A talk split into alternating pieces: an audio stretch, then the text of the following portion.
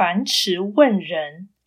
子曰：“居处恭，执事敬，与人忠，虽知夷狄，不可弃也。”樊迟问何为人道，孔子说：日常生活要有恭谨的态度，做事要有前进的精神，待人要有中性的立场。这些做法，即使是在蛮夷之邦，也不可以抛弃。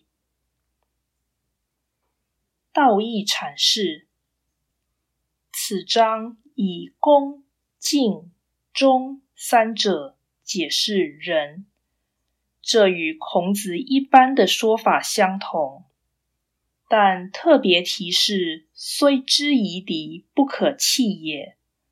这是在强调人道即为人道，故不可歧视异族。